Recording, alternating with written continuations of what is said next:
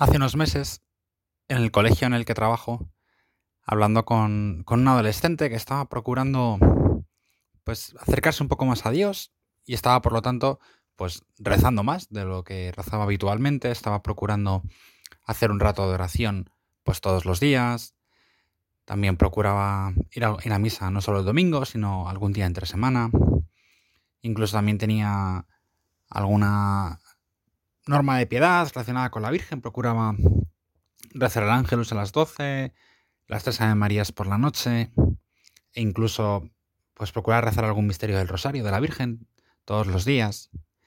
Y llevaba una temporada que se le estaba, estaba costando, había empezado con mucha ilusión, aquellos propósitos, y se iba ya, se había quedado un poco sin gasolina, ¿no? Y llevaba pues ya como dos o tres semanas que le costaba mucho y que muchas veces pues no lo conseguía, ¿no? No conseguía pues aquellas, aquellas, bueno, aquellas normas que se había concretado de piedad. Y entonces, claro, lógicamente se llegó a plantear y dice, bueno, no lo consigo, ¿esto qué sentido tiene? ¿No? ¿Para qué yo me estoy esforzando por procurar esto, que es muy difícil? ¿esto para qué sirve? ¿No? ¿Por qué, ¿Por qué tengo que rezar, en el fondo, no?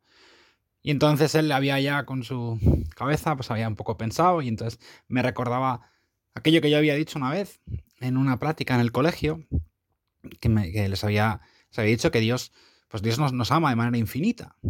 Y entonces, por tanto, nosotros no podemos, en el fondo, hacer nada para que Dios nos quiera más.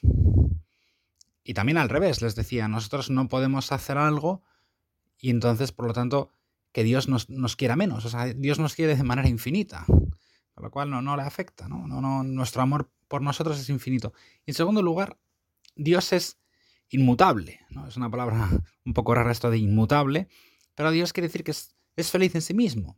No nos necesita. Por lo tanto, pues efectivamente, no, no es que a Dios le gane algo que nosotros recemos. ¿no? Es como, bueno, pues le voy a hacer un favor a Dios.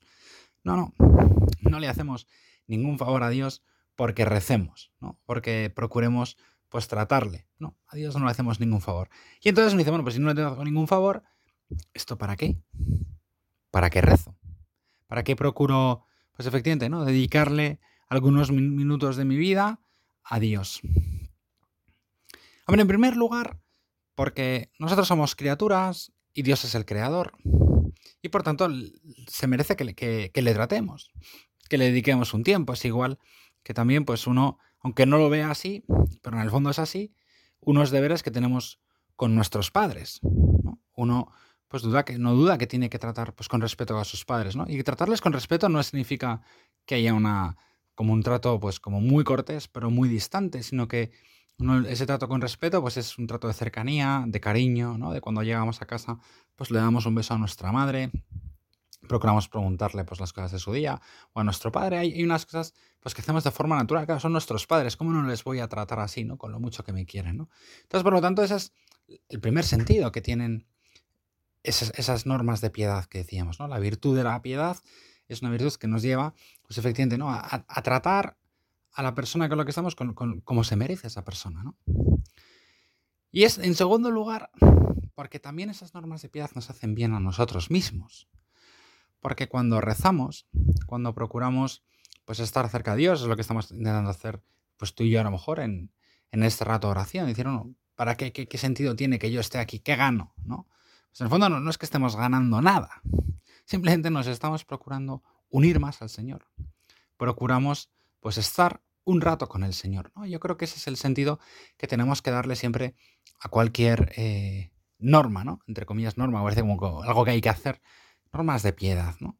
O sea, esas pequeñas prácticas que procuramos hacer, para, ¿para qué? Para estar con el Señor.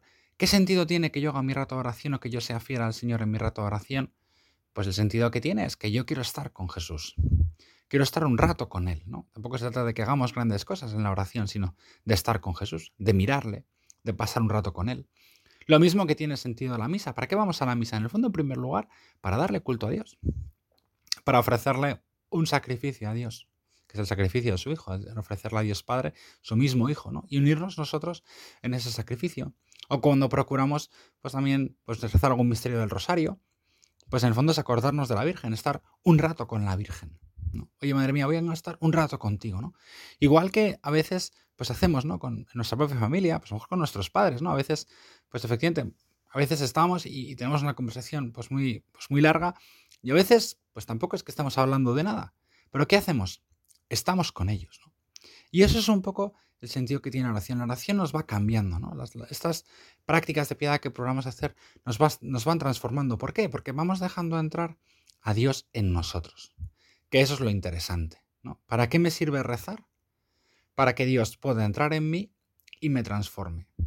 Para que Dios entre a formar parte de mi vida. Y entonces yo le dejo que Él actúe. Por eso procuramos tú y yo hacer esas prácticas de piedad. Por eso es el sentido que tenía, que tenía que este chaval a veces se había un poco perdido. En el fondo, en el fondo, porque se lo dé, porque es algo que tenemos que hacer con Dios. Y en segundo lugar, porque tengo que dejar que Dios me transforme. Si yo no me abro a Dios, Dios no me puede cambiar, ¿no? Dios, efectivamente, como sabemos, nos ha creado libres. Tú y yo somos libres y por tanto, porque solo siendo libres es como podemos amar a Dios y Dios lo que quiere es que le amemos. Y solo dejándole entrar en esas prácticas de piedad es como Él pues nos va transformando, nos va cambiando. Ese es el sentido. ¿Por qué venimos a hacer la oración? ¿Por qué hacemos la misa? ¿Por qué vamos a misa? ¿Por qué practicamos la misa? ¿Por qué procuramos rezar esas oraciones a la Virgen? Para que Dios nos vaya cambiando para que Dios vaya transformando nuestra vida.